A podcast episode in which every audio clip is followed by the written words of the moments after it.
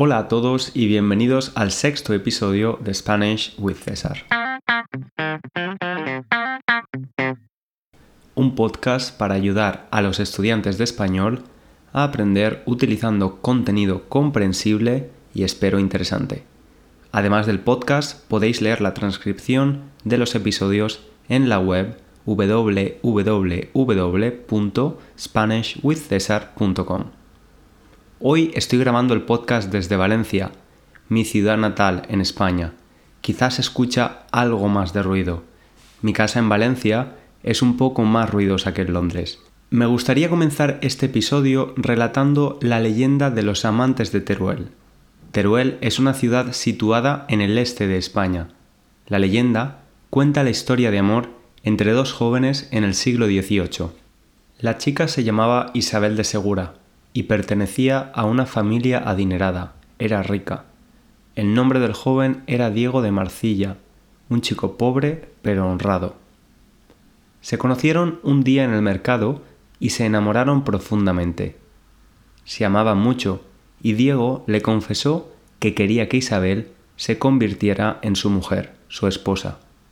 Isabel estaba dispuesta a casarse con Diego, pero necesitaba la aprobación de su padre. Su padre, sin embargo, no veía con buenos ojos el matrimonio, ya que Diego era pobre. Ver algo con buenos ojos es una expresión que utilizamos para referirnos a algo que nos gusta. Por tanto, al padre de Isabel no le gustaba la idea del matrimonio de su hija con Diego. No la veía con buenos ojos. Diego, convencido de que su situación podía cambiar, le pidió a Isabel que le esperara durante cinco años. Diego estaba decidido a hacer lo posible por hacer fortuna. Planeaba ganar dinero. Isabel le prometió esperarlo. Diego consiguió su propósito y empezó a hacer fortuna. Al mismo tiempo, su novia estaba siendo presionada por su padre para que se casara con otros hombres con la esperanza de que Diego volviera. Diego consiguió su propósito y empezó a hacer fortuna. Al mismo tiempo, su novia estaba siendo presionada por su padre para que se casara con otros hombres. Sin embargo, Isabel mantenía la esperanza de que Diego volviera ella ponía todo tipo de excusas para no hacerlo, para no casarse con otros hombres. Le decía que había hecho un voto de virginidad hasta los 20 años, o que no estaba preparada para convertirse en ama de casa. Una ama de casa es una mujer que trabaja dentro de casa y no fuera, y se ocupa de la organización del hogar. Cuando estaban a punto de cumplirse los cinco años, desde la promesa que los novios se hicieron, Isabel finalmente aceptó casarse con un hombre rico. Ella pensaba que Diego había muerto, ya que no había recibido noticias de él en todo este tiempo. El mismo día de la boda de Isabel, Diego apareció en su cama, donde los recién casados dormían. Diego despertó a Isabel y le dijo, Bésame, que me muero. Y ella le respondió, dolida, Te suplico que busques a otra mujer. Si Dios no ha querido que estemos juntos, yo tampoco quiero. Él dijo otra vez, Bésame, que me muero. Isabel respondió, No quiero. Entonces él cayó muerto. Isabel despertó a su marido para contarle lo que había pasado, y decidieron que lo mejor era llevar el cuerpo de Diego a casa del padre de Isabel. De este modo, nadie pensaría que el marido de Isabel había matado a Diego. Isabel empezó a recordar cuánto quería a Diego y cuánto él la amaba. Se dio cuenta de que haber rechazado su beso había provocado la muerte de Diego.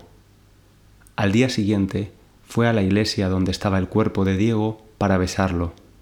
Lo besó tan fuerte que murió junto a él.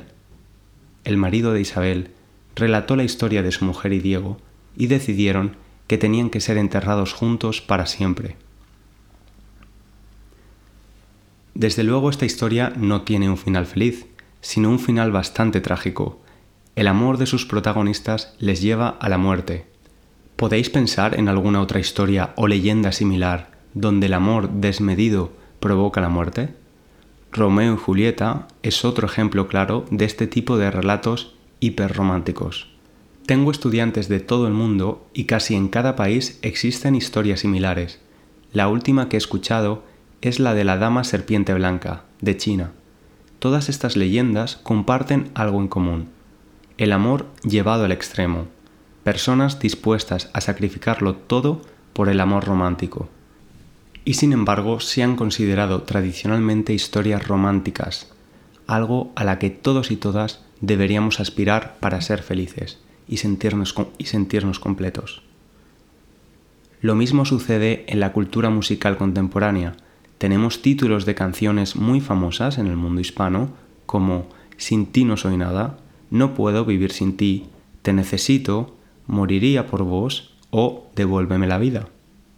También encontramos ejemplos de sacrificios excesivos por amor en el cine, no solo en películas románticas, sino también en películas destinadas al público infantil. Pongamos de ejemplo a La Sirenita. La princesa Ariel está dispuesta a perder su maravillosa voz para siempre para poder estar con Eric. En definitiva, en ocasiones se presentan las relaciones amorosas como relaciones de extrema necesidad y extrema dependencia. Pero, ¿es esto sano? ¿Es razonable? ¿Es realista? En mi opinión, muchas veces se presenta el amor romántico como algo idealizado y poco realista. Estar en una relación amorosa es algo maravilloso, pero no se debería convertir en una necesidad vital, haciéndonos sentir ansiosos o dependientes. De hecho, hay cada vez más personas que deciden ser solteras. Como sabéis, en español podemos usar el verbo ser y estar acompañados de un estado. Ser suele ir acompañado de estados permanentes o que se mantienen en un periodo largo de tiempo. Yo puedo decir, por ejemplo, soy profesor, mientras que estar se reserva a estados temporales. Por ejemplo, estoy nervioso por el examen de hoy. Cada vez hay más personas que dicen que son solteras, es decir, lo toman como un estado sentimental que se mantiene en el tiempo, o incluso es permanente si así lo deciden. En definitiva, los tiempos cambian, y también lo hace nuestra filosofía sobre las relaciones personales. Hasta aquí el episodio de hoy. Me encantaría recibir vuestras opiniones sobre este tema y también vuestras propuestas para futuros episodios de podcast. Podéis escribirme en cesar@spanishwithcesar.com. Os recuerdo también que podéis suscribiros en vuestra plataforma de podcast como Spotify o iTunes o cualquier otra plataforma para recibir los nuevos episodios cada semana.